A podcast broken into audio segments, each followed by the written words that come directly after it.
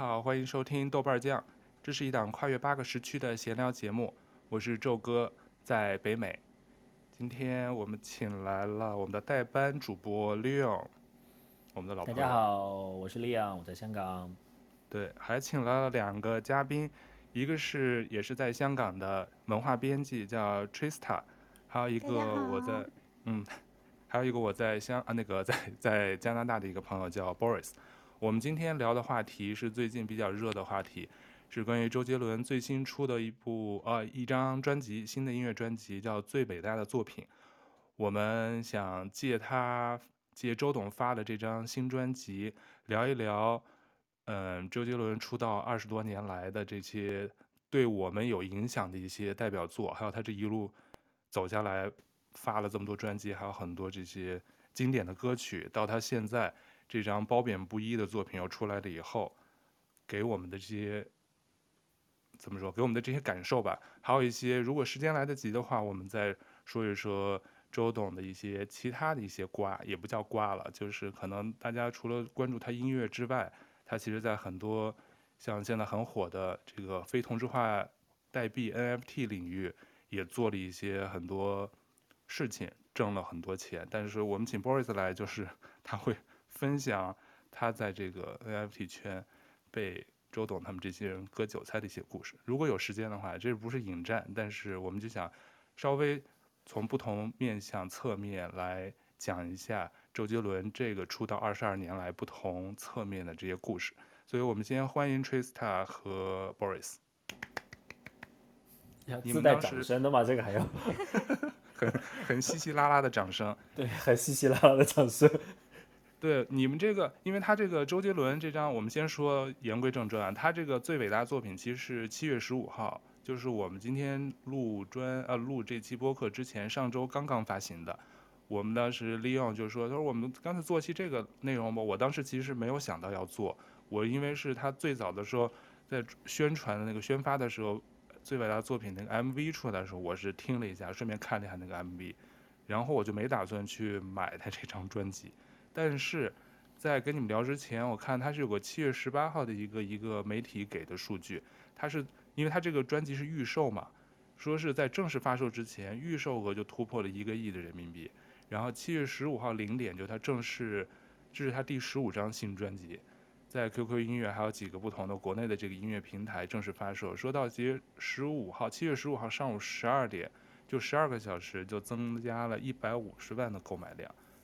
但是到现在，我刚才特意去看了一下豆瓣音乐，到现在其实还没有出评分。当时好像有新闻是他怕有控评还是什么的，他一直不把这个评分给弄出来。所以我觉得他其实后台评分量应该是蛮高的了。但是我现在还看不到他这张专辑在豆瓣的评分。但我是打了个三星，悄悄地说一下，我就说还行吧。但是不知道各位。都有没有听？但肯定你们都听了。你们听完什么感受？先从我们的客人开始吧，Trista，你听完这张专辑有什么感感脚？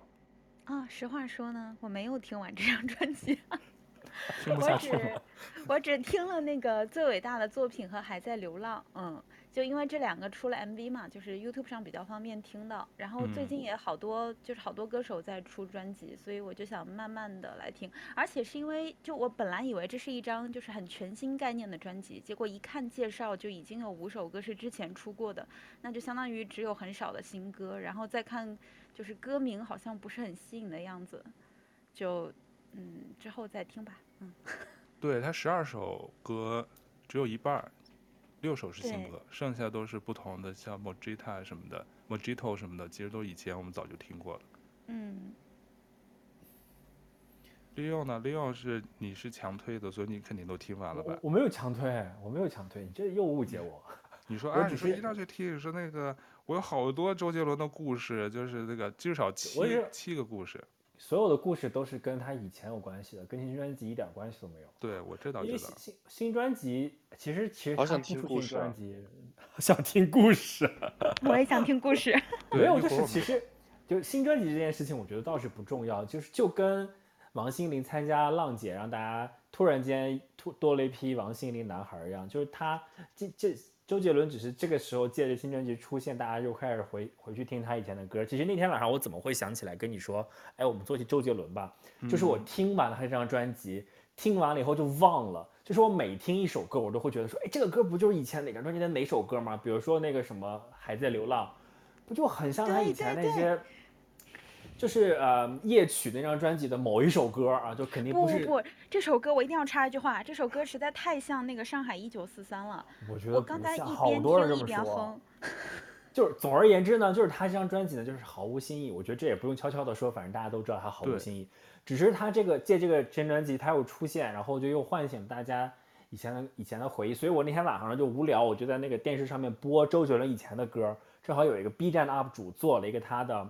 呃，这个 B 站 UP 主呢，就是呃，他会做，比如说呃，多少年前的今天，周杰伦发表了《范特西》那张专辑，他就把《范特西》拿出来重新听一遍，给大家再解构一遍。然后我说哇，以前的歌好好听哦，以前的歌好特别。然后我就突然觉得很多歌，你听这首歌就会想起哦，当时我应该是高二啊，我在干嘛？我我我我当时在谈恋爱还是怎么怎么着？就觉得以前的歌就会想到很多的回望，说哎，那不如我们。我们再做一期周杰伦的这个话题好了，介绍新专辑。其实新专辑真的没什么可聊的，新专辑真的是好无聊。那利用就不难听，但是没什么可先聊一下 你高二谈的恋爱呗。对对。为什么？为什么说关键词就有人蹦出来了？因为它就是关键。没有，我就是觉得周杰伦的歌，因为我们当时听周杰伦的歌的时候，他最火的那几年，我们应该都是上高中吧。如果如果我没有误会大家的年纪的话，是高中和大学那段时间吧。我初中，嗯、不好意思。哦，不好意思，我也初中，我刚上班。好的，我最老，可以了吧？不，我我高中了，我都上班了，我刚上班。假的，怎么可能？刚大学毕业。两千年你，你两千哇，是这样的吗？又误会了你的年纪。嗯，哦，总而言之就是，那我就问大家一个问题吧，就是哪一首歌可以让你想到，就是哪一首周杰伦歌突然播的时候，或者说这么说，就是你想到青春岁的时候，你会第一反应想到周杰伦的哪首歌？我我其实我专辑没有说威廉古堡，就是那那个时候的那些歌，还有什么听妈妈的话什么的。我就说我我每一次听到晴天那首那首歌。我就觉得我在校园里面，我在上学，我一会儿要做模拟卷、嗯、模拟考试的卷子，下了那个，然后放学了以后，我就要跟爸妈扯谎，说我我要加我要复习，其实我就是留在学校里面跟就是就是，呃就是在在晃时间，哎，对对对对对，就是我每听到的这首歌，我还记得永远我看到路边如果有小黄花的时候，我就会想起那首歌，不是有句话吗？故事的小黄花。从出生那年开始就什么来着？我就是这首歌，就是深深的刻在我的脑子里一样。它一放，无论在任何一个阶段，我觉得哇，高中。其实我后来想想，那首歌也不一定是我高中时候的歌，但我就会想起我高中时候那会儿岁月，然后就觉得特别美好，特别美好。一听完这首歌，就心情就特别好，就觉得哇，未来还有希望，生活特别阳光。就是我就是觉得，就会有一些歌让你一听的时候就能够。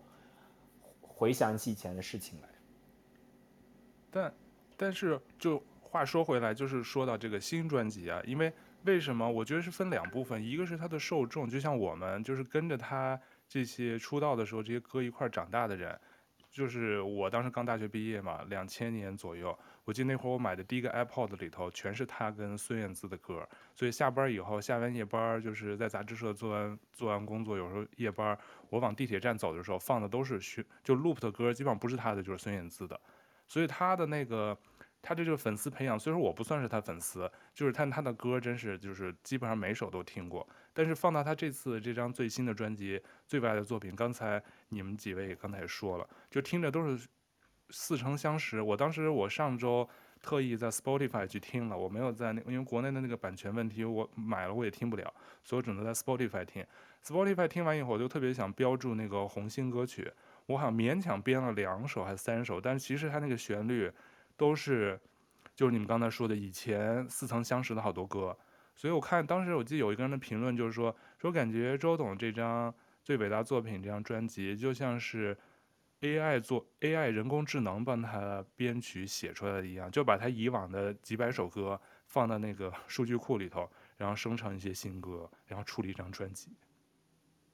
所以就感觉就是都是老旋律，你就都是听着很熟悉，但是我也完全对不上号是哪个。然后他的那个吐字吧，还是依旧的不太清楚，我也没有看到歌词，所以我也不知道他歌词写的怎么样。所以说也不一定，呃，就好多方文山或者是其他人预约的。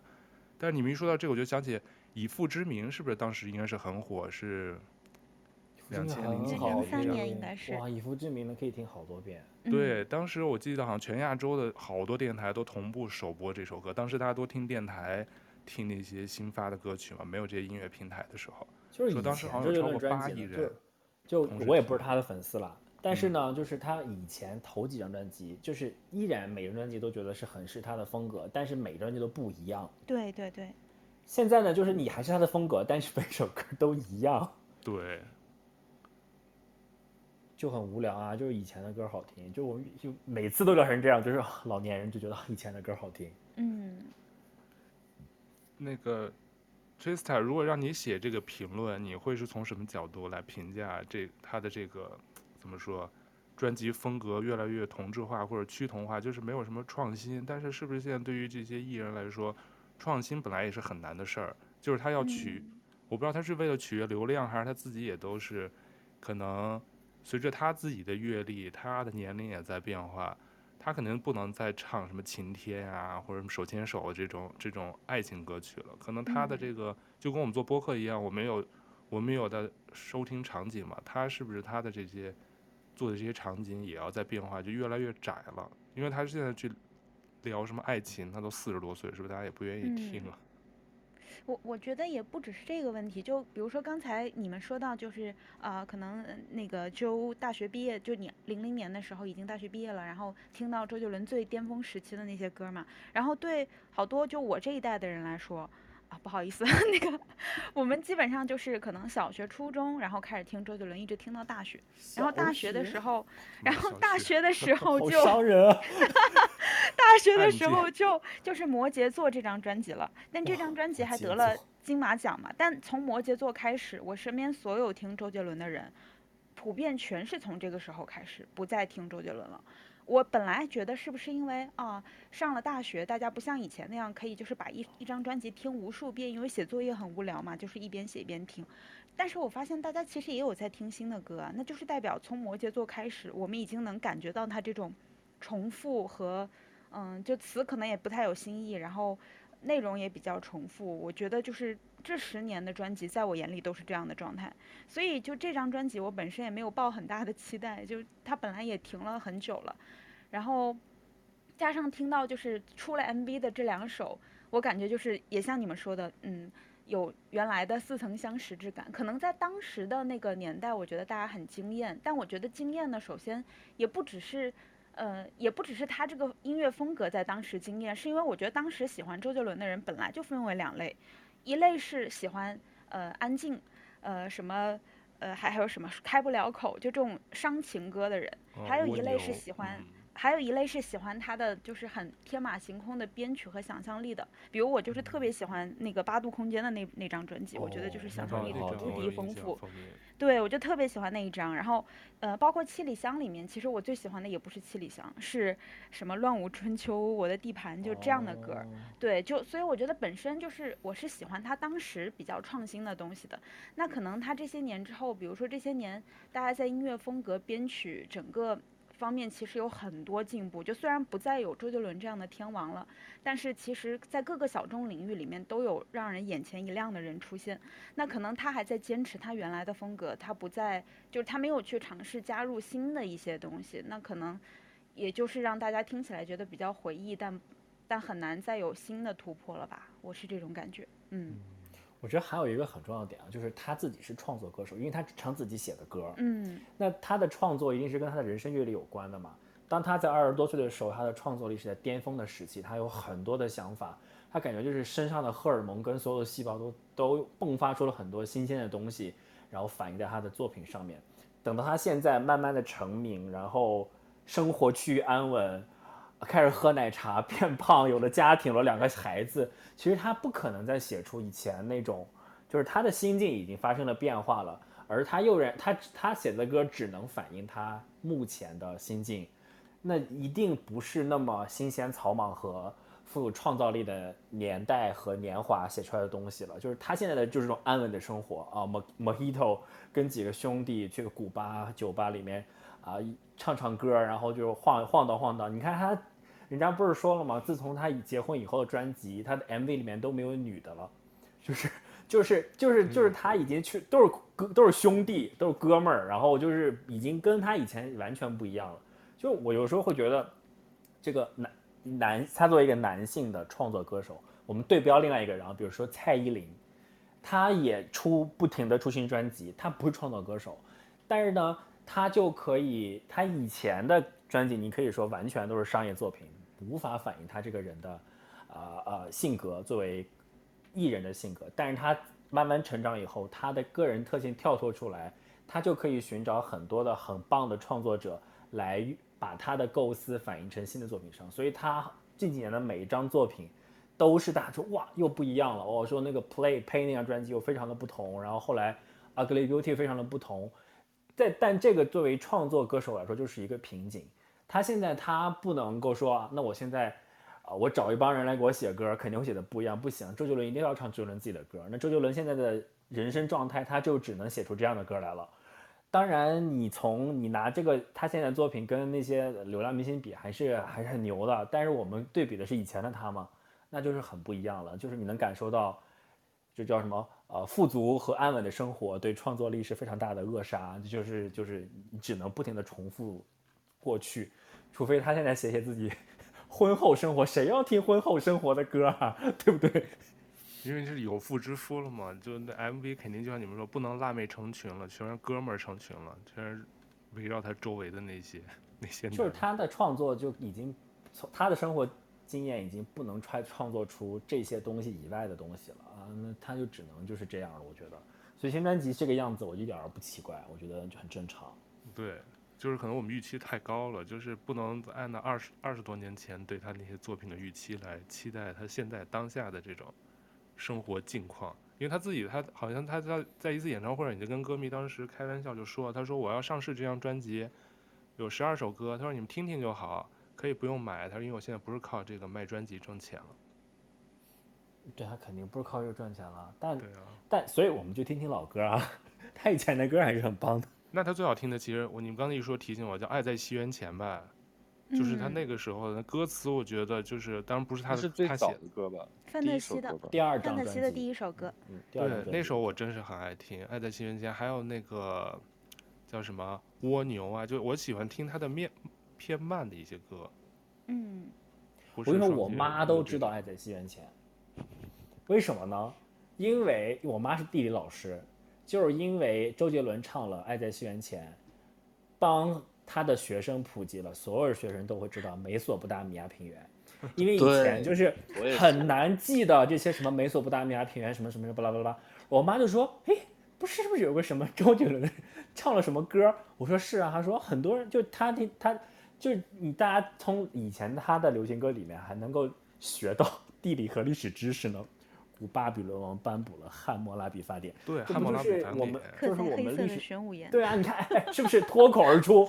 脱口而出，对啊，这这个这这他当时的那些东西多范围多广啊！我记得对，原来好像有有人晒过那考卷，考卷里好像就选是汉谟拉比法典距今已经有多少年，好几个选项，然后你要会哼那歌，就能选出是三不到四千年。还是有帮助，就是你哼他的歌都能记住。嗯，但哦，你们刚才说的那个就是创作歌手的局限嘛，我想稍微补两句哈。就是我觉得，虽然说创作歌手是有局限的，比如说，嗯、呃，那个戴佩妮她最近也出了新专辑，我其实我也是有点失望。我因为我看了那个 Leon 的豆瓣评论，你跟我、嗯、你跟我评价完全相反。因为我觉得好的例子就是，比如说魏如萱，魏如萱也是出道很久的艺人了，然后她她。去年啊、呃，去年吧，去年那张拿金曲奖的专辑，我觉得就超多突破，然后很多惊喜，嗯，对吗？他也在尝试，就是也一直在尝试不同的风格，而且婚后生活不一定是无聊的。他写了一首，我忘了是他还是谁写了一首，就是写给自己孩子的歌，是那种暗黑系的，就完全不是那种写给小宝宝，你未来要怎样，要健康善良，不是的，是那种真的很酷的感觉。我觉得就是他会让人觉得。呃，徐佳莹也写了，魏如萱也有，魏如萱那个词更棒，那个那个歌就会让你觉得哇，当当妈妈是一件这么酷的事情，就你本身毫无生育意愿，也想做像 魏如萱那样的酷女孩，但是发现哇，她还是可以这么酷，就是，啊、哦，我就觉得特别棒，无论在编曲还是内容上都有新的尝试。周杰伦实话说就是。我觉得可能会得罪粉丝，但确实他这些年就是不思进取，他在音乐上确实没有想去做出什么更更让人耳目一新的东西。他也说了，他不靠这个赚钱，他也并没有想真的在音乐上去有什么突破。嗯，我觉得所以也不意外了。那对，我觉得你们刚刚说的说到点，就是我觉得周杰伦他自己也说了，他现在不要不靠这个赚钱，所以我觉得他现在的心思就是在钱上面。已经不在音乐上面了，我个人这样觉得。是，我觉得是不是就是，如果这个话，我不知道这样总结对不对啊？有没有发现，确实是这个啊，功成名就的男性，确实比较懒于去突破和继续啊，就是攻占下一块领地吧？那你刚刚看那个 Teresa Teresa 讲的两个人都是女性创作者，对吧？无论是。魏如萱也好，还是徐佳莹也好，他们也都是有一番自己的成就，他们也依然一也都是创作者，依然可以啊、呃、开拓自己新的疆域。似乎男性是就就比较容易，因为当然了，他们成就的那种高度和厚度也不不可同日而语了。嗯、但是依然是就是他有可能就音乐这块我就就这样了啊，我现在开始干别的了啊，去搞搞币啊，搞搞收藏啊，呃，就是就是我们心中那种。男性成功者的那种形象开始浮油然而生，就是浮现出来，就是他对以前的这个领域就已经就是比较没有新的开拓的意意识了。嗯，他他他更愿意去新的领域上去玩一玩啊，改来我这我这块已经很成功了，我去新的领域上我复制我的成功，或者是让我的成功有新的面貌。他确实好像在音乐创作这方面也就没有再摆什么心思了吧。我觉得这是他自己的选择吧。其实你想一想，我觉得，比如说你说成功，我觉得刘德华也很成功啊。但刘德华他还是在一直在做自己，就是这些不管是电影啊还是音乐，他都一直在做。然后我还在想国外，你说做 NFT 的，其实 Justin Bieber 也是在做 NFT，但同时 Justin Bieber 几乎每两三个月就会有一首巨火的歌。他最近最火的也是，而且他特别喜欢跟一些新人合作。像最近跟那个一个小孩，也就十五六岁吧，那首新歌叫 Stay，也特别火。然后那个曲也是那个 Charlie Puth 呃写的，段美写的。就是说，Justin Bieber 我觉得他也算是非常高的高位，也是算那个偶像的一线了。但是他其实就没有，他还是在继续创作。所以我觉得这个属于是周杰伦自己的选择。我不怕大家怼我，如果有粉丝的话，如果想要怼我就来怼我。我觉得，我觉得周杰伦现在的生活状态，如果大家有看过他那个 Netflix 上面的那个他所谓的那什么周游记，周游对，我看了半集，对，好无聊，超难看。我个人觉得就是他身边的一群寄生虫在那儿，你知道就围着他转，他现在就只想听哇，他现在只想被听那个被捧臭脚，你知道吗？就特别像那个 Joe，他现在在关注的一个微博，他每天只想听别人说他好话，就只想被捧臭脚。他什么别的不想听，只想听好话。就你怎么拍他买皮，他怎么高兴，其他的什么都不想听，就只有这样他才活得快乐。对，被捧得太高了，确实。对，就像皇帝的新衣一样，你知道吗？就只想别人都在赞美他，其实真实什么情况他自己都已经不知道了，他已经听不到这种话是什么样的。我觉得就是这个状态，因为周杰伦反正有钱，比他有钱的人还要多呢。Justin Bieber 应该比他还有钱，但是自己的选择吧，这就是。是不是太狠了？我说的，没关系吧，反正你说了，又有什么炮火就冲着你来，我也不是粉丝。欢迎大家。喜欢周杰伦跟不喜欢周杰伦的都沉默了。听完。我那天跟舅说了，我以后的网名就叫李怼怼，欢迎大家来怼我。但是，就如如果我们以一个音乐人来对待他的话，他确实现在很无聊，就很无聊。我觉得，与其这样，就不如他就真的是坐在自己以前的那个啊。以前的功劳簿上让大家吃吃情怀好了，因为现在你你你引起这么大的波澜，出了新专辑就是哦，不过如此。嗯，对，我随便给你们念几个现在在豆瓣音乐上他这张专辑的评价就是高赞的啊，一个就是像二零一零年的旧作合集，确定不是从回收站里翻出来的吗？又或者是捡到了床底自己原来不小心丢下了一张 U 盘，好像吃多了粗粮，突然端上来。一盘家常小炒就有人说好吃了。如果没有之前的老单曲，或许还能好点儿。他呀，就是这个时代的白胡子了。这是其中还有人说大写的敷衍，确实蛮敷衍的。嗯，多少是有些摆烂了。我连我连看了一个一个一个乐评人说，他说别的不说，嗯、以周杰伦现在的这个，当然他的编曲能力啊，制作能力是毋庸置疑的，因为他以前有编过那么棒的东西。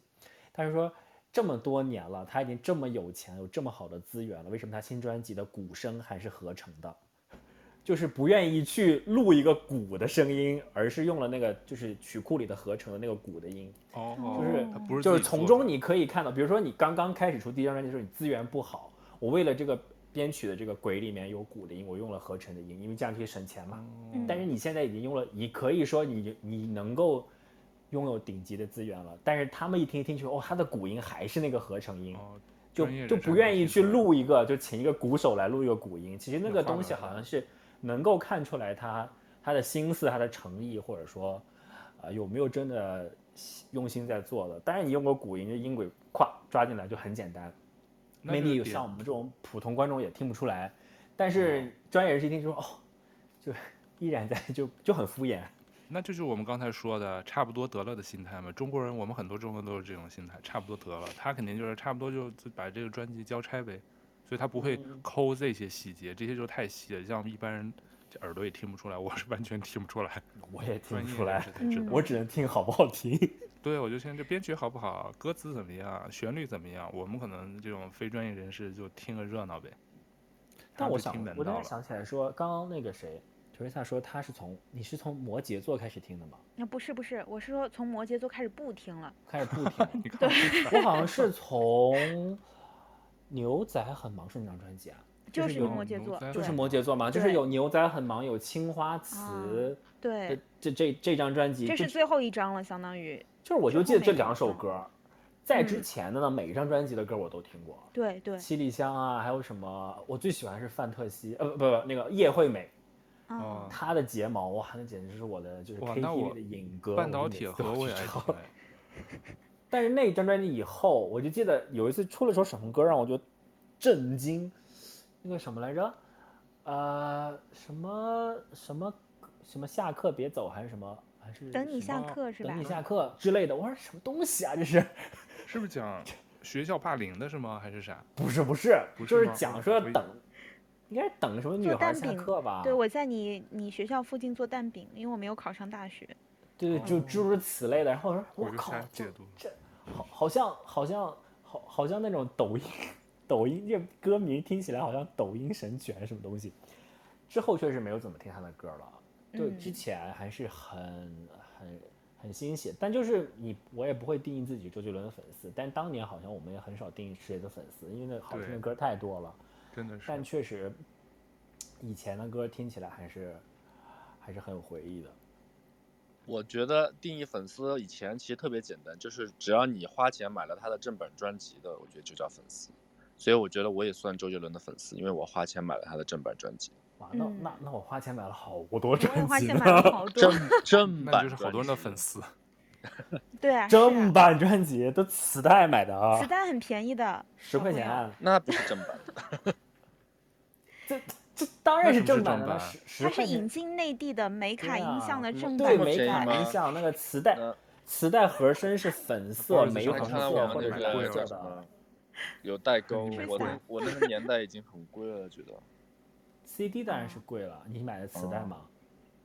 我都我我周杰伦的可能大部分 CD。啊，那 CD 肯定会。磁带我买的是第一张专辑买的应该是赵薇的。哇，我第一张专辑也买的是赵薇的。小燕子，天哪！对啊，小燕子啊，然后还有瓶中沙啊什么。哇，我也买了范晓萱的。我 我第一我我第一次进唱片行买的三张专辑就是范晓萱、张惠妹跟赵薇。张惠妹就没有男歌手的，全是张惠妹都是我爸在买。谢谢你啊。为什么每次录播课都会都有流弹飞射？无意中就是被我年龄年龄暴击。哦，说到买专辑，我想分享一个事情，就是我高中那会儿出夜曲的那张专辑，嗯、那个是十一月的肖邦吧？那会儿是大家最狂热，就是特别期待周杰伦新专辑的时候。我还记得我们学校附近有一个音像店，然后中午好像是十二点开卖还是怎么着，然后我和我两个同桌，我们当时三个人一桌，然后就那种等着下课，然后下课铃一响，大家就冲出去。冲出去，然后一起中午去抢那个专辑，我们就看到那个老板拿出了一箱，然后就看到那一箱就迅速秒空，嗯，就当年是这样的一个场面。夜的第七章是吧？零六呃，呃，对，零零五还是零零六年的那个，嗯。哦，那依然范特西就是他这张专辑的。不是不是，夜曲那个夜曲那个是就是依然范特西。十一月的肖邦吧？十一月的肖邦。嗯。然后依然范特其实已经是在后面的了。嗯。但反正这些都是都脍炙人口，我觉得就是我歌词线都还能够说得出来的歌，对对对，我都能说出来。但是他们说现在你瞧，周董就算六年不发专辑了吧，但他在 Apple Music Music 的这个去年的中国最热歌曲榜单一百首里头，他占了五十四首，就大家还是在来回翻他以前的歌在听，就占了一半呢。说明中国流行音乐没有进步啊！最近十年就像刚刚就讲的一样，没有什么传唱度的，我能想得出来的。稍微有点传唱度的，估计也就是毛不易了。孤勇者吗？剩下我真是一首都想不出来。陈奕迅。陈奕迅的。哦哦哦。对啊，我就是陈奕迅。而且那动画片是去年演的，为什么今年才火呀？因为国内没有火了。去年就火了，那首歌火的一塌糊涂。我都不知道哎，我那我想说动画片看了，我觉得我觉得那歌好土啊。对啊，你们这不也也就反驳了吗？你看陈奕迅他也在继续创作，他的新歌、新专辑什么的也还不错，有一些，他其实也是还在创作。嗯、粤语专辑挺好的。他他最上一张专辑已经是二零一八年的事情了。就我们在录播课之前，我前一秒钟我正在看 B 站的一个 UP 主在，就是总结陈奕迅的这个音乐之路，就总结他最后一张专辑了。他好像二零一八年之后就还没。就有出现新的单曲，就像这种就是给什么游戏推广曲做这种歌，但也不是他写的，就是他有在唱新歌了。对，其实我觉得，其实现在不管国内国外，他那个专辑这个模式确实已经行不通了。就算是国外，像刚刚说的 Justin Bieber，还有一些其他的歌手，也是非几乎都没有再出专辑了，都是靠单曲去打这个名气。你看，像 Adele 之前上一个月还是还是两个月前，不也发专辑了吗？但是那张专辑也是非常的平平，嗯，那张我听了，没什么印象。对，他也是非常认真做的，所以说现在专辑真的比较难做。但我觉得这个不是周杰伦的借口，你知道吗？就是你还是要认真做音乐啊。你这你可以一首首做啊。哦，前天啊，那个邓紫棋不也发新专辑了吗？啊，对对对。但他十二首还是十四首歌，但每一首歌都配了一个 MV。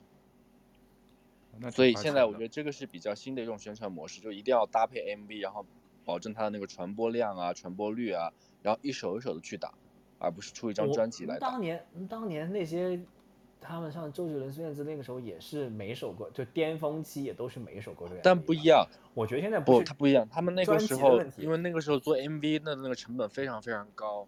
对。因为你到那种大型期，他们通常是先出专辑，然后。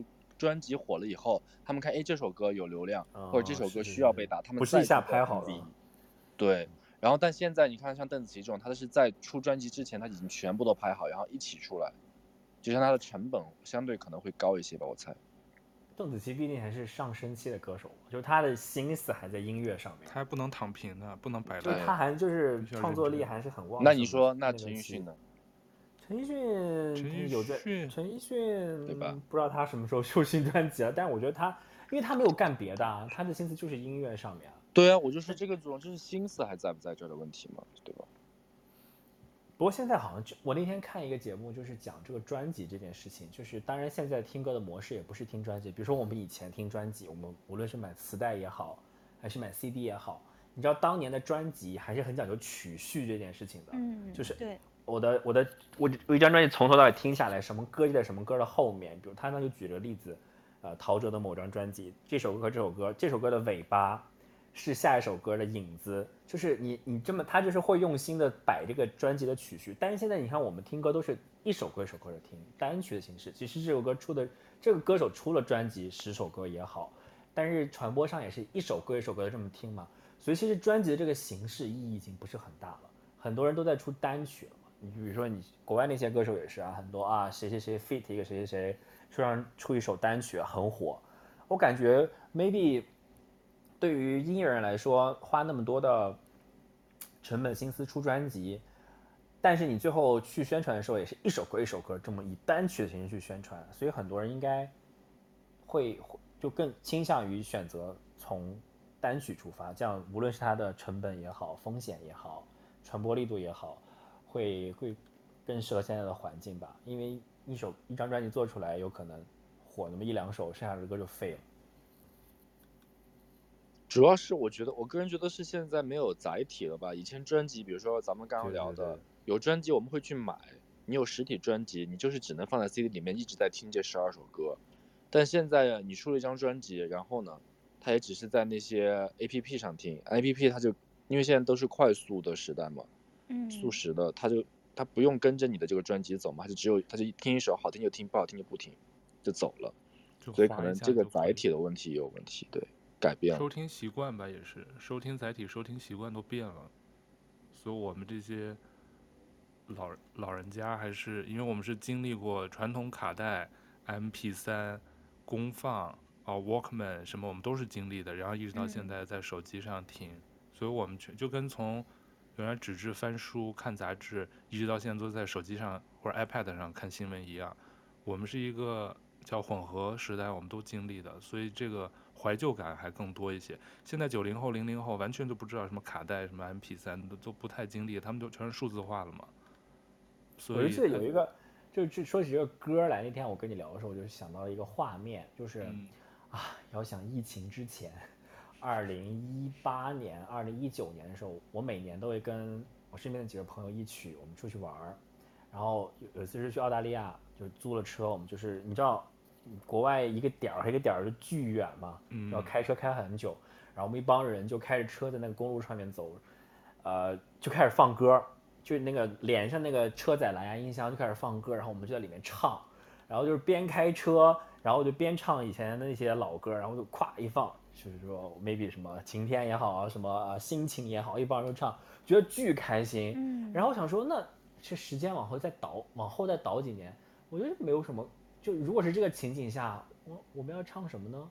不，也许人家不会有这样的娱乐形式啊，但是那个那个画面就会让我非常的记忆深刻。就一帮人，然后就有些歌是可以唱出来的，因为我现在现在的歌好像是唱不出来的。就都是那种我、哦、靠巨炸什么什么的，但是你不会去跟着这些歌唱哦，没什么回忆。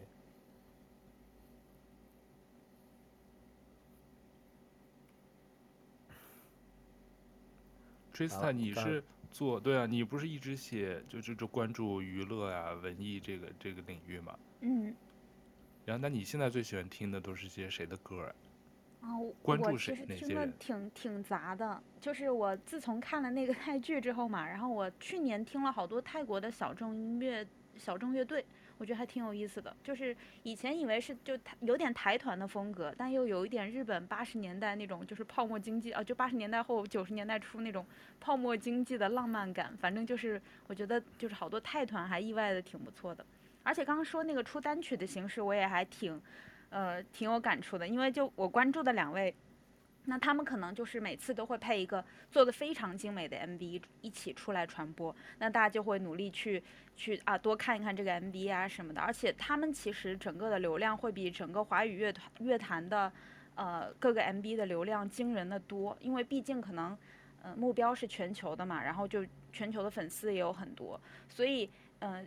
我现在看到周杰伦那些，比如说出了一个 MV 在 YouTube 上那个流量，我已经不是很惊讶了，因为可能大部分的用户在内地吧，可能内地平台会有内地的流量，但是那个还在流浪出了大概六天，我看还没有到一千万吧，其实也不算多，那就比起比起可能我在关注的一些东西真的是少很多，更别说什么欧美音乐了，就是 Justin Bieber 这种出来就更不用说了，所以就是。还是要多听听不同的音乐，我觉得，嗯，就是小时候可能比较惊艳了。华语华语歌，我觉得就是语言上跟大家比较贴近吧，我们可能会更有共鸣一点。但如果从音乐性的角度来说，其实多去尝试一下不同语言、不同风格的歌也挺好的，嗯。那那种比如说听泰语的，更多的是听旋律了，因为词儿我们也听不懂嘛，嗯，就听一个节奏、旋律感。听编曲和，其实我觉得是这样的，就是歌儿，首先我其实也是挺重视词的，但如果是听外文歌，我真的完全听不懂的。那首先是这首歌的旋律和编曲和整体带给我的。嗯，mood and tone 就是情绪感吧，它能带给你的一种情绪，然后你可能再去看词，发现诶，这个词可能跟我的想象是一样的，或者是跟我想象不一样的。我去年为了唱泰语歌，又不会泰语，所以填了好多词儿，然后我就觉得诶，有些词很有意思，是我完全按它的原意来的，还有一些词儿是真的就是我的感觉，然后和他本来的词儿又很南辕北辙，我觉得就还挺有趣的，嗯，但就可能更回归到音乐性这件事情上来吧。嗯，哎，你觉得你现在听歌，就刚刚你描述这些场景，和你当年听周杰伦的歌的那个时候的那个场景，就是这种听歌的心理需求是不是不太一样了？就比如说你当年，就我们吧，就我当年听歌，觉得说啊要跟着唱啊，然后就觉得呃要去唱 K 的时候要唱啊，或者是好听什么的。现在你不是说吗？比如说你听泰语歌，完全不可能是基于说我会唱这件事情了，你还会去填词。还会就是它会不会变得更加私人化？就听歌这件事情。哦，对，我觉得以前听歌对我而言也是一个很私人化的事情。就哪怕大家都听周杰伦的时候，像我说，可能我喜欢的歌和身边的人也不太一样。就如果身边的人他只是听安静或者开不了口，我就会觉得哦，就也会觉得是不一样的。就你有自己喜欢的东西就可以了。嗯。哎，现在我我因为我确实就是我想问一下，比如说。听歌这件事情，以前，我现在回想起来，有我以前听到什么歌，我就特别喜欢分享给别人，就说哇这首歌好好听。但是现在是不是听歌，你说非常的私人，你就你就还会去推荐什么歌给别人听吗？嗯，我可能还是会发到 Spotify，呃，不是，我可能 Spotify 听了之后还是会发到 Instagram 动态那里去，但可能是一个自己个人记录的目的，就别人看到了会不会听或者怎么想，我不是很，我不是很 care，就是自己留在那个精选动态里面一个夹子，我用来自己回回头看就行了，嗯，然后。呃，如果分享的话，我可能会选真的会对这个歌感兴趣的人，或者是真的有可能有兴趣的人，我才会推荐。否则我自己听歌也很杂，其实大部分去 KTV，所有的歌几乎都是会的，就也都可以跟大家一起唱，也有这样的歌，但是也有我自己的东西，我就不是很想主动跟人分享。嗯，对我比较奇怪，可能。对，朋友圈其实也有人时不时的偶尔会转一首 QQ 音乐或者什么。嗯，网易云音乐的歌，但是原来不是有人开玩笑说说啊，其实没有人特别关心你去分享的哪首歌，很少人会去点。我不知道你们会不会去点别人分享的歌。我有个朋友也是在 Instagram Story 天天转那些华语歌曲的一某张专辑的某首歌，可能是他就有点像 Trista 说的，就是可能给自己一个记录，不是真的说让他的 follower 都去听的，给自己的一个、嗯、一个小的笔记一样。嗯。我我觉得确实这个听歌的心态不一样了。当年当年听歌就觉得说哇，谁谁出什么专辑了，赶紧听，然后就是大家还讨论这张专辑那首歌更好听，嗯，然后还要舌战一番，说明明这首歌更好听，那首歌一般。现在就是说我也不打算和你争啊，你听你的，我听我的，对对对，就是你就是就就更更注重自己私领域的事情，就是更更不愿意去，他就已经变成了不是一个。呃，公开舆论场的事情就是，不是吗？现在一有什么人出新歌、新专辑，热搜的第一个就是难听，热搜第一就是空降，就是难听，反正出来的新歌都难听。前一阵子我有逼着自己去听了一一就是一批新专辑，就是干嘛呢？就是有一阵子我开始就是运动，每天有有一有一个小时去运动，跑步也好，还是干嘛也好，就很适合听歌。然后我想说，哎呀，不要老听旧歌了，我也听听新歌。不要老就是固步自封，跟一个老人家一样。然后我说，那我怎么会知道有哪些新歌呢？就是上个月不是金曲奖要颁奖吗？嗯，对对对。金曲奖不就公布了一批提名名单嘛？那至少这是去年出来的哦，至少就是叫就在某一个评价范围内，大家觉得不错的新专辑，然后我就挨个听，嗯、啊什么啊詹雯婷的新专辑，然后呃费如萱新专辑就挨个听，蔡健雅。蔡健雅的新专辑，我真的是因为一首一张专辑播完差不多就是四十分钟左右，差不多正好跟我运动那个时间一样，我就听完。唉，怎么说呢？嗯，有两天听的我就非常焦躁，我说太难听了，我说什么烂什么烂专辑，然后说，我现在是跟时代脱节了吗？不是，就是哇，豆瓣评价都非常高，我就是听不下去。所以 Leo，我看到你对那个徐佳莹新专辑的评论了，你就留了一个难听，然后看得我。就是我跟你说，因为我我跟我跟我跟 Teresa 有我们俩互相关注豆瓣，正好呢，就是他我们俩的听歌的口味非常的就是南辕北辙。对。因为我那天听完戴佩妮的专辑，哇，热血沸腾，我觉得太好听了，我就整个跟着在那儿动，就觉得好棒。然后点开那个豆瓣评价了以后，就弹出来他的那样说非常失望。然后我就点开他的主页一看，他就给那个徐佳莹和张芸婷专辑非常高的评价。然后我我就是说这张专辑就是难听到一个不行。咱们俩对编曲的喜好不一样，我发现就那种你可能会觉得很乱很吵，好像，嗯。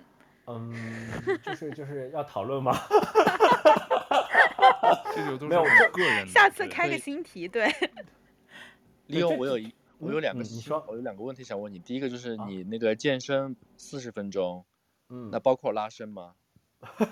你这你这变成健身话题了。呃，包括。所以你健身是十五分钟是吗？没有啊，拉伸要那么长时间吗？暴露了，要啊，暴露不专业了。没有我我我我健身健身的很口 K 的，就是跑跑步而已。然后，然后正好就播完那张专辑。嗯，第二个问题我就想，这刚刚我觉得利用刚刚说了个特别好的点，就是现在我觉得至少在华语圈，我已经发现，我不知道就是像那个 Trista 什么可能给我可以给我们点意见，就是怎么样去寻找新的音乐。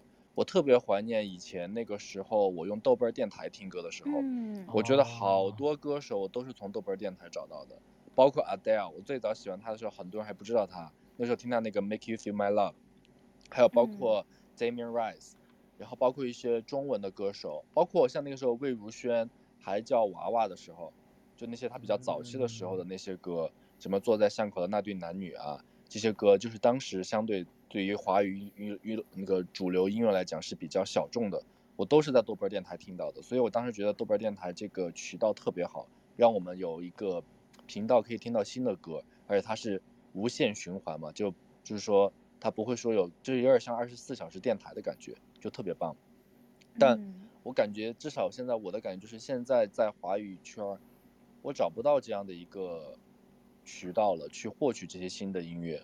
就大家在听什么，大家喜欢什么，总感觉上，比如有时候点开 QQ 音乐或者网易云音乐那些，它的东西就特别的，就是类似于像现在电视剧一样，都是一些鲜肉啊什么的，就没有那些真正的纯粹的音乐人。我印象中，我最近一次我最就是特别喜欢那个音乐人的话，应该是郭顶，我不知道你们有没有听过。嗯哦、我知道。但我也是在，也是在好久以前听的。对，通过 Spotify 它的类似推荐上，嗯，然后比如说我听了，比如说好像可能是类似台湾的某一个歌手，可能徐佳莹之类的，哦，应该毛不易什么的，然后他你找他那个 radio，然后你会找到类似的歌曲，然后里面推荐了郭顶的那个歌，我就觉得特别好听。当然他也之前上过那个 B 站的跨年晚会嘛，我觉得这个是我最近可能能够抓到一个新的比较小众的歌手，就特别喜欢。嗯、但不知道你们还有什么新的渠道推荐给我们吗？就还说大家跟我的感受一样。嗯我自己是开着，我以前是虾米嘛，其实虾米真的那个推荐的功能非常好。哦、虾米，虾米真的是你，你有找到一首喜欢的歌，它可能给你推荐十首真的风格很类似又特别棒的歌。然后那没有虾米之后。就是很很遗憾嘛，然后现在我是开着三个，嗯、就是开开着三个音乐 APP 的会员的，一个是 一个是 Spotify，一个是一个是 Apple Music，一个是 YouTube Music。但是 YouTube Music 现在就是买 YouTube 会员可以送嘛，所以也挺好的。这里面呢，联想功能最好的是 YouTube Music，就是你选一首歌，它给你联想的话是最准的，我觉得。然后 Spotify，我的建议是，就从虾米开始，其实也是这样，你不要去害怕关注。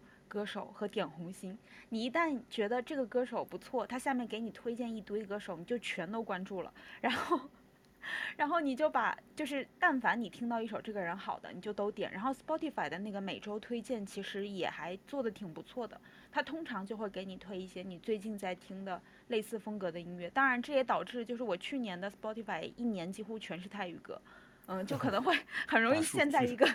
陷在一个圈圈里面，比如我最近因为金曲奖关注了一些歌手，才终于出现了一些华语歌出现。嗯，然后 Apple Music 留着的目的是什么呢？Apple Music 会有一些小编推荐，它可能会做一些类似那种杂志一样的小编推荐的东西，比如说这个风格的音乐，或者是某个歌手他自己做的歌单，然后再或者我之前还看到过奥巴马电台吧，就奥巴马推荐的歌什么，就是可以开拓你新的视角。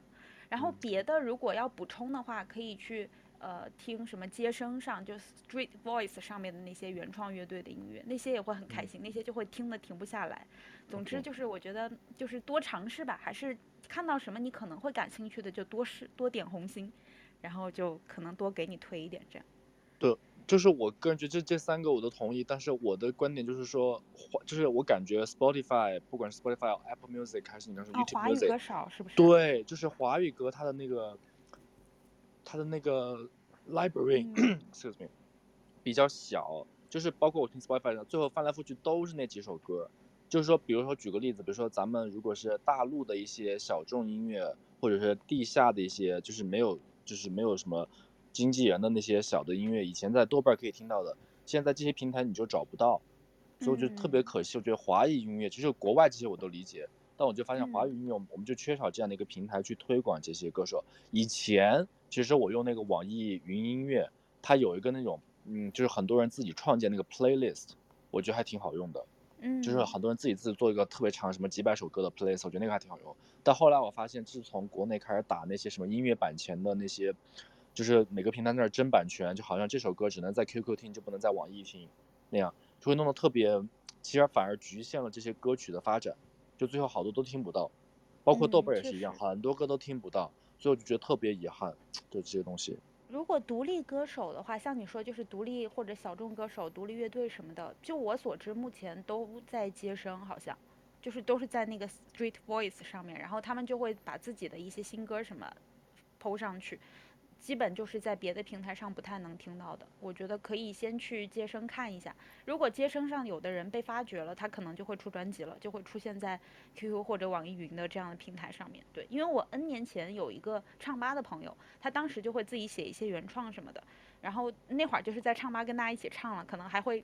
就是把伴奏拿出来给我们唱，但他之后，他之后好像就被签约了，然后现在好像他的歌在 QQ 音乐也是可以听了，嗯，还有一对朋友也是，他们就是做乐队，然后他们的歌，就我所知基本上都在街声上面，嗯。好的，好的，谢谢分享，我去回头看一看，嗯、没听过这个街声，回头看一下。好的，好的。像我像我听新歌就就我觉得现在啊，就是你呃 random 的可以听到新歌的概率确实是比较少的。因为你打开那些音乐 APP，它永远会给你大数据推送一些火的，或者是你点过红心类似的歌，就比较难。我后来听新歌就是要刻意找新歌，我就会打开豆瓣音乐新碟榜，然后 看看谁出了新专辑。我现在呢，因为确实也是，因为现在不像以前那么很热爱听歌，有很多的新碟我都不知道这个这个创作者是谁。我现在开始回归干嘛呢？我就看专辑封面，好玩的，我就点进去，就好像开盲盒一样。嗯，开盲盒啊！我那天，我那我不是刚刚说我那阵子开这个新碟盲盒吗？我开到了一个我真的是有认真 loop 了两三天的一一个一张新专辑，是香港的一个叫汤令山。嗯，我不知道你们有没有听说过？没有 Gareth T 哦，我觉得哇，他他的歌让人听了好开心，他他。他虽然是香港歌手，但他基本上是唱英文歌，他自己创作的。然后呢，那都他的歌就都很 chill，都很都很让人开心。然后也有一些粤语歌。那那张专辑是我觉得我这那阵子开始听新歌的一张惊喜，我就会觉得啊，把它点了红心心，然后在 Spotify 每首歌都听，然后整张专辑开始这么录。因为然后呢，再有就也真的是很少听到什么新歌了。嗯，我很认同 Leon 说的这个开盲盒的。其实我想想看，我高中那会儿其实也是开盲盒，不过是在实体店开盲盒，就是我们学校附近那 个音乐音像店。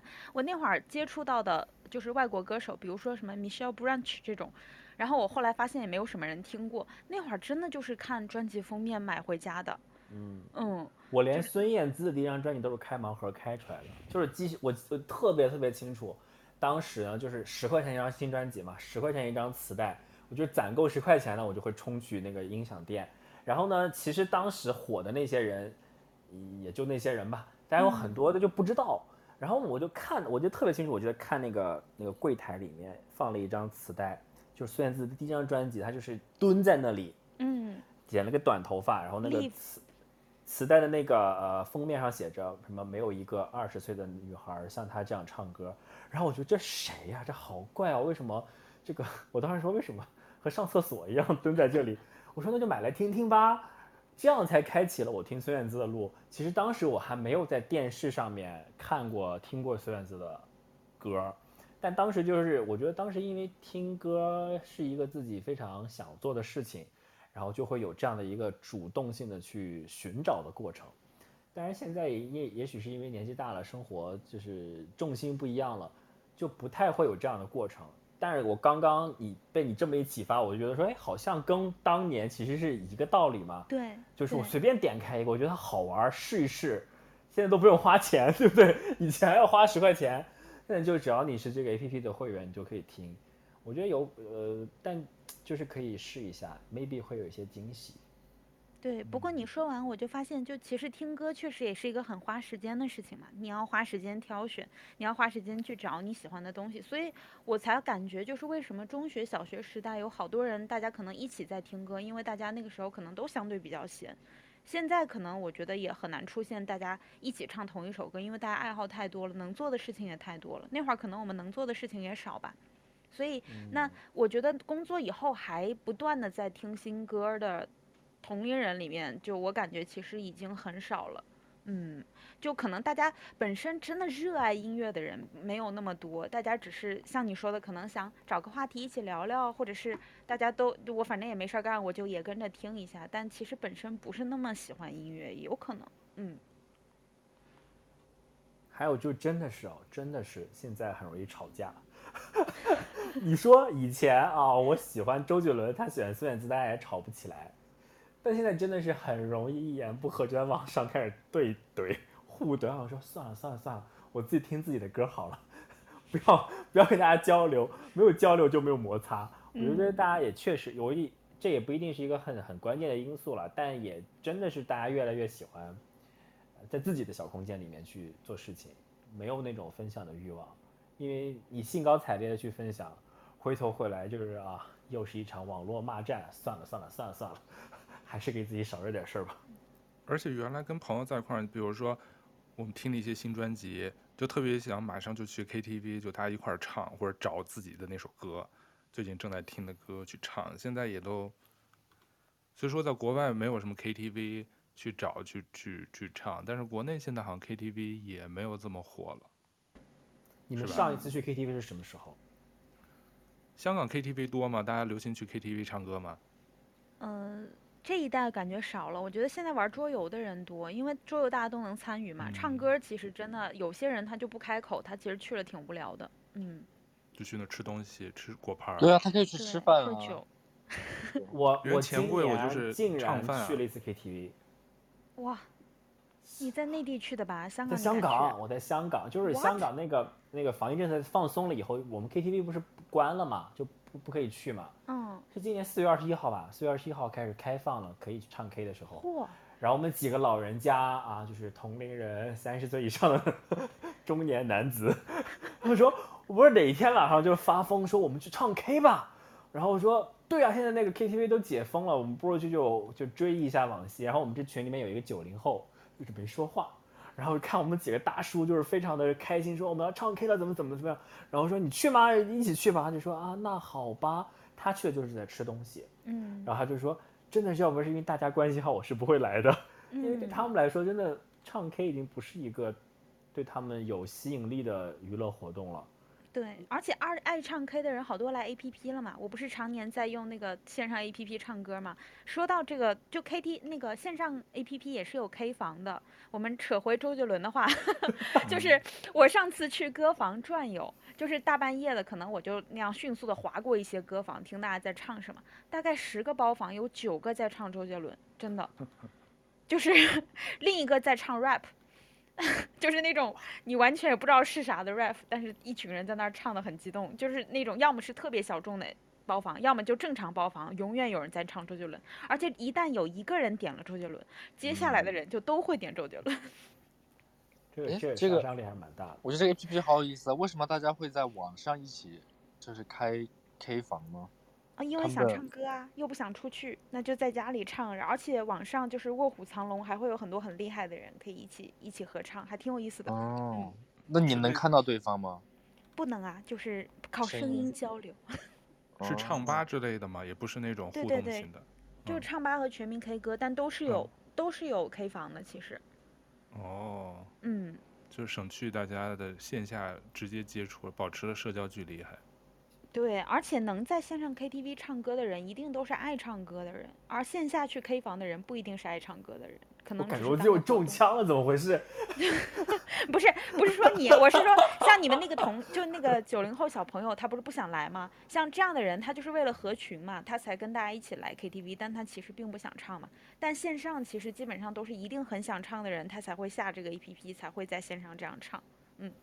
我我好像也曾经录过两次那个唱吧，然后时过境迁以后就觉得非常羞耻，因为你在 KTV 听，你听自己唱歌是同步的嘛，然后 KTV 加很大的混响，然后那样嗨完就算了，但是在 线上录完以后，就是不小心会自己听到，我觉得说哇，原来唱歌这么难听，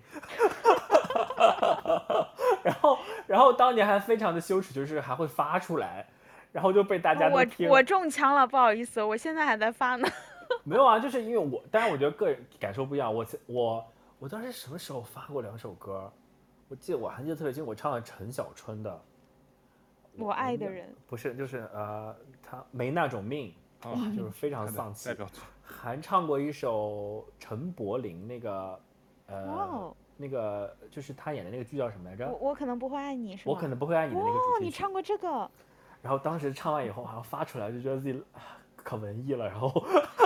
可装逼了，然后后来时过境迁，当我现在哈到了一定岁数以后，我哪天有个非常无聊的朋友说：“哥，我给你发个东西。”然后就把那链接发给我，我说：“我老天爷！”然后赶紧去删掉，好羞耻，就很像当年自己中二的时候在 QQ 空间里面写的那些东西。然后现在听下去就说：“啊。”我怎么是可以这么这么夸张？那我中枪无数件了，我现在真的还在经常录呢，而且还经常发呢。说明你还年轻，年轻说明你还年轻，说年轻，年轻。我我们这是就是 老年人以后回顾当年事情的时候一些感慨，完全不可同日而语。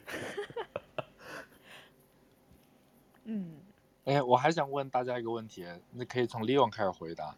就一般你去 KTV 的时候，一般是用哪首歌开嗓啊？第一首歌唱哪首？哇，让我想一下，我应该会选张学友。我的天呐，张学友的歌，张学友爱，死了都爱哪是张学友的哥哥？啊，不是，我就说开嗓，啊、我我抢。我说张学友，张学友曾经，呃，不是，也没那么老，也没。张学友曾经开过一个演唱会，就是他翻唱了很多歌。啊，我记得我一般都会用张学友翻唱范晓萱的《眼泪》来开嗓。哇哦，哇，这么悲伤的歌开嗓。嗯，对呀、啊，你看，你看那个舅舅不会唱歌，谁开嗓用死了都要爱，死了都要爱，那就是冲着唱劈着去的，嗓子就唱唱唱毁了。对啊，开嗓开嗓是要让嗓子打开。那那个谁，Tristan 的一般用哪首歌开嗓？啊，我没有固定的开嗓曲，你也知道，就是我是世界小曲库，所以就看我最近在听什么，我就唱什么。那你上一次最后一次开嗓是什么？哎呦天哪，真想不起来了。嗯，因为我每次去 KTV 唱的歌也几乎完全不一样，所以就很难回忆。哦，我一般是用那个林俊杰的《曹操》开嗓。哦、嗯，就是有点，你知道，有点小吼。开开嗓的感觉，然后拖长音可以练一下肺。跟跟你一起，就每次都跟你一起去 KTV 的人，不会觉得说你为什么又唱这一首？我觉得我去 KTV 还真不是说，我觉得我觉得就比如说，我觉得像你刚刚说那个唱吧什么的那些，我觉得它代替不了 KTV 的原因，就是我觉得 KTV 就是个氛围，所以每次我通常都喜欢唱比较嗨，然后会后面会破音的歌。我不是去为了展现歌喉啊什么，所以通常我是为了唱让大家开心的那种。嗯，你比如说一定会有个特别拖的长音，然后然后一般我唱完这个我就会唱那个五月天的叫什么《终结孤单》，不知道你们听没听过？哦，就是特嗨的歌。嗯，没听过。你可以肯定听过听过。啊，每年看五月天粉丝那个演唱会的人呢？对，哦，对，你是五月天粉丝来的 啊？对，我周围很多五月天粉丝小女生。我一定会唱什么？哦，我一定会唱那个，还有五月天的那个《盛夏光年》，我一定会唱，就是这种拖长音的，他最后不都拖长音。然后有的时候心情特别好，如果有当时有一个同学，他他们家音乐学院的，所以他唱歌唱特好，我们俩会唱那个《我是一只小小鸟》，然后还有什么，哦、然后张雨生的《大海》，就是这种都是好玩的，嗯、我觉得都是。我觉得所以我觉得 KTV 的去 KTV 的原因就是那个氛围真的很重要。嗯，对，我就是那种不需要酒精可以纯嗨的那种。我跟你们说一个，就是非常跟我形象像，哎，也我也不知道你我现在你这种什么形象，总之就是很。你先说一下你反叛的一个事情什么形象吧。对啊，我先跟你说一下我要说的这个故事，就是每当去 KTV，就当时就前面大家开始热络起来，开始嗨了，我就是那种没有酒精可以自然嗨的人，我就会唱什么呢？我就会唱《野蛮游戏》，然后这个就是蔡依林的《野蛮游戏》，然后大家就会就大电，你说我靠你在干什么？就用来搞笑的。嗯，然后每次我唱完《野蛮游戏》或者是 Mr. Q 以后，完了场子就热了，就觉得说哇，大家都放下包袱了，就开始就开始乱来了，就已经。你居然唱 Mr. Q，天哪！对不对？想不到吧？这个歌就是永远不可能在唱吧上唱的。哦、我我唱了，我前阵子刚录了。不是，就是一个男生就很少就 认真的去录首这首歌，但是你在 KTV 就觉得玩嘛，就觉得对对对，就或或者我就会点凤凰凤凰传奇的歌，就觉得这个时候就是要 就是要。搞笑一点，好玩一点。我想起一首 Leo，你可以尝试下次唱那个庾澄庆的《热情的沙漠》。这首每次唱都一定能，就现场通常都比较尴尬的时候就唱这首，大家一看就开心了起来。真的，嗯、你可以我就会唱反串的歌。二位都是气氛组，原来我懂了。对对对，气氛组听。嗯、天秤座不能让场子冷下去。哎、加拿大有 KTV 吗？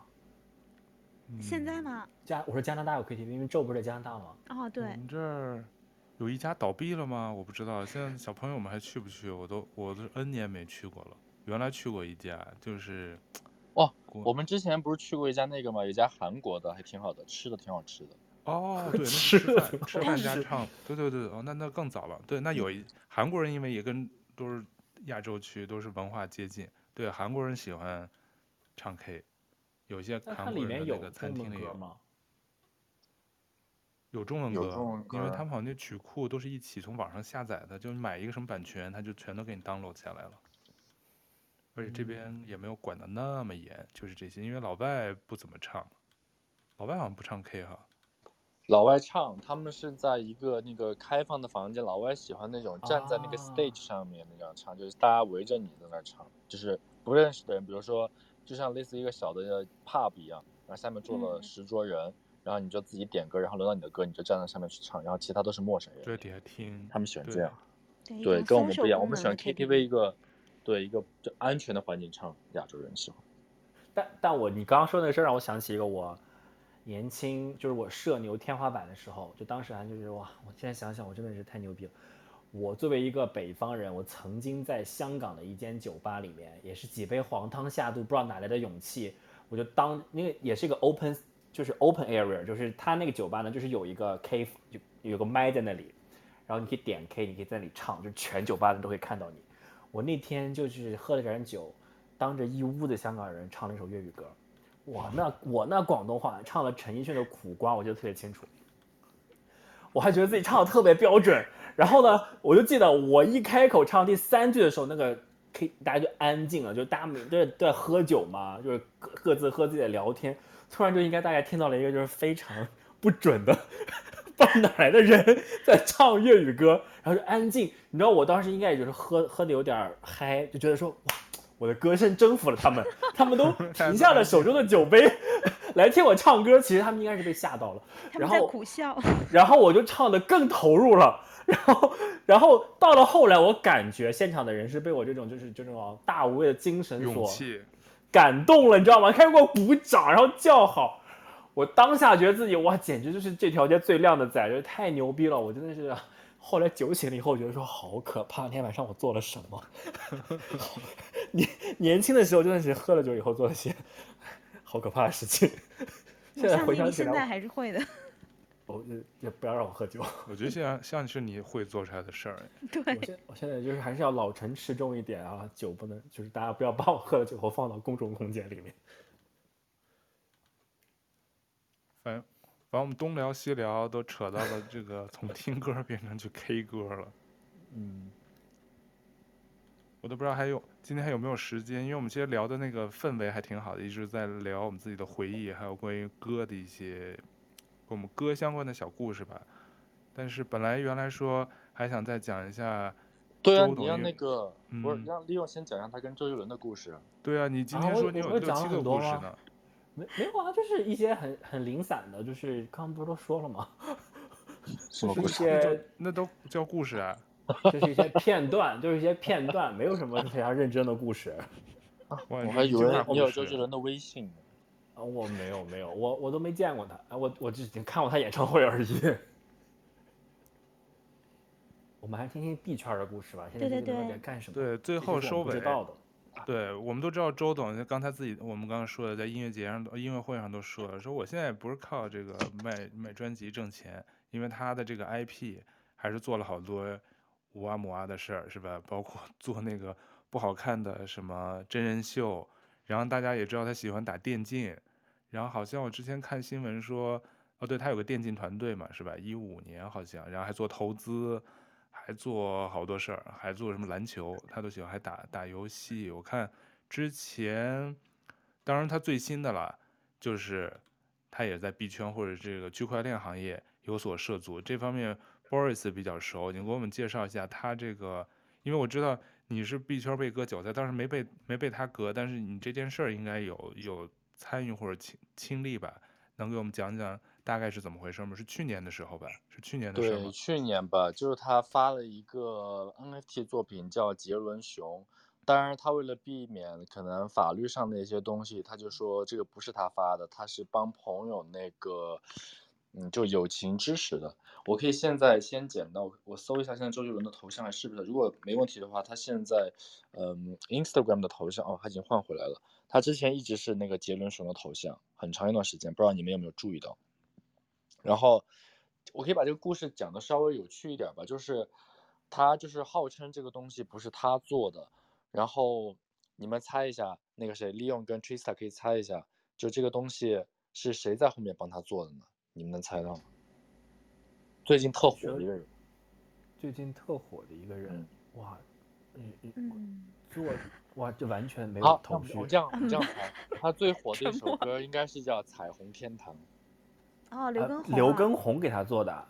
对，所以刘畊宏其实，在那个帮他，就是他在最近在国内，就是在内地火之前，他已经挣了很大一笔了，在这个杰伦熊上面，就挣了非常非常大一笔。嗯我猜没有错的话，应该是几千万美金跑不掉吧。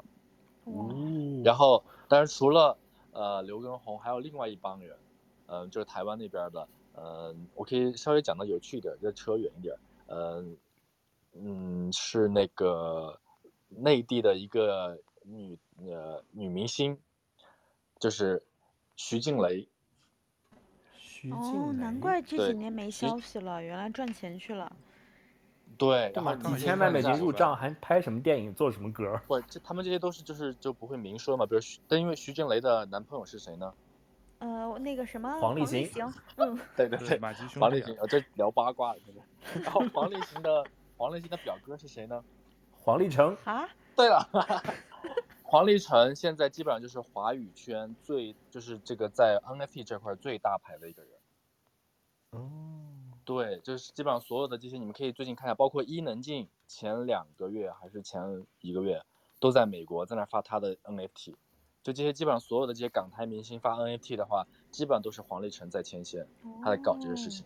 当然，黄立成已经割了无数把韭菜了，然后这都大丰收，今年韭菜，你知道吧？然后那个，呃，anyway，反正就是现在流行就是明星发 NFT，然后之前还有谁发过呢？余文乐也发过，你可以去看他的头像。然后那个，嗯，呃，香港明星陈冠希也发过，你们都可以去看一下。但是这两都不火。然后现在最新最新最新的发 NAT 的，呃，我们刚才有提到，你们知道是谁吗？也是歌手。嗯，不会是魏如萱啊？嗯，no no，邓紫棋这种都不会发。所以林俊杰，对，林俊杰、哦、上周刚发，你知道他跟谁发的吗？他们几个兄弟好像好多八卦。对对对，你知道他跟谁发的吗？他是跟那个之前萧亚轩的前男友，就是那个号称新加坡那个特有钱的富二代，那个卖棕榈油的那个男的一起搞的。嗯，娱乐是个圈儿。对，所以说你会发现，其实现在这个圈里的，就是他们这些都是在发 NFT。嗯，就是说句不好听的，你会发现这些歌手都开始不务正业的时候，他们的心思都是在钱上面。嗯，可能这就是他们的正业吧，现在。对，是的。你看林俊杰也多久没有发歌了呀？对。对。因为他们互相帮衬嘛，我知道。嗯。但哦，说来我我不知道你们知不知道，嗯、呃，之前坂本龙一他有一首歌叫那个战场上的那个什么。圣诞之类的，总之是很有名的一首歌，我都心动过想买那个 NFT，但当时他是把这首歌的每一个音符做成了一个 NFT，然后你就可以买那个音符。我险些想买，后来觉得我买这个音符是为了什么呢？就有什么意义呢？我自己清醒了，最后没有买。嗯，就觉得哇，这也太能赚钱了，真的。不是，我觉得 Trista 说的这种方式，我个人认为啊，至少它还存在于就是音乐本质上面。他这个 NFT，、嗯、但是像林俊杰也好，周杰伦也好，陈冠希、余文乐这些所有的艺能界这些明星，他们做的事情跟音乐或者他们自己的本业就是影视剧什么一点关系都没有，他们就纯粹发了个小图片，然后想捞一笔，嗯、这是两件事情。因为像国外，对，像国外其实现在也有很多的这种音乐平台，他们也是在发 NFT，但是他们的发行方式是，比如说某一个歌手他出了一个新歌，但因为他可能现在不火，或者说他很小众，有一些是有点小火的音乐歌手。他们是把这个音乐版权以 NFT 的形式卖给你，所以他之后这个歌，比如说在 Spotify 或者任何平台上播放的时候，你是可以收到这个版权费的，就作为你的这个 NFT 持有者，你是其实你是可以跟他一起去看这个音乐成长起来，然后你是有钱赚的，但你肯定买的越多，你的挣的钱就越多。他是通过这种方式，但我觉得他至少是还跟音乐本身这件事情还是相关的，但我就是不太喜欢他们这种，比如说杰伦熊也好啊，或者说之前那个什么。余文乐发的那些僵尸什么也好，就是完全就是捞钱，这一点关系都没有。那是他们自己画的吗？就这些？不是，不是的东西，什么都没有，nothing。他就是站台，就是说背后，比如说，就是黄立成什么的，就是哦，现在我有个这个项目，你来帮我站一下台，然后我们来分成，就这么简单。他们根本就是什么的，就是挂了个名而已。哇，那大家买这个是图什么呢？嗯，我觉得买的人有两拨人，一种是真的是粉丝，就是去冲，他就喜欢，就是因为像现在说句不好听的，如果大家有了解的话，像像韩国粉丝，就现在那些小女生什么的，比如说之前国内那些什么倒牛奶事件啊，这些就是这些粉丝群体他还是在的，他们会为了这个明星花非常非常非常多的钱，就有一群人是这样的，嗯、还有一群就是我们这些币圈的人，他是想通过这个来挣一笔，还会去买。那当时那个杰伦熊最高的时候炒到多少钱？就那张图片 NFT，我记得没错的话，可能有四个以太，四个以太的话大概是四四四千四，呃，小两万美金吧。两万美，那比卖唱片赚的快多了。对啊，他一共一万才挣几十，卖几十块钱。嗯、你别忘了，他这个成本非常低，他就是找了台湾的一个非常不知名的，可能都是大学生的那种。画做的设计，而且画的也很丑，你可以去看一下，我觉得很丑。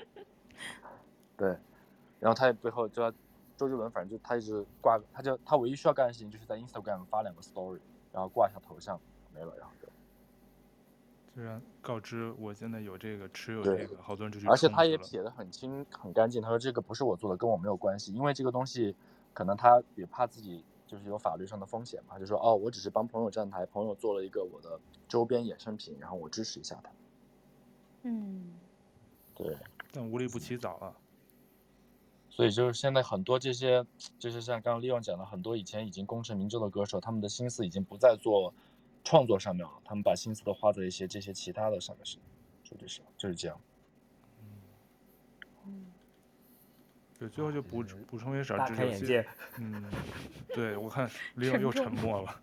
李勇可以去买那个呀，李勇李勇不是喜欢伊能静吗？可以去支持伊能静的。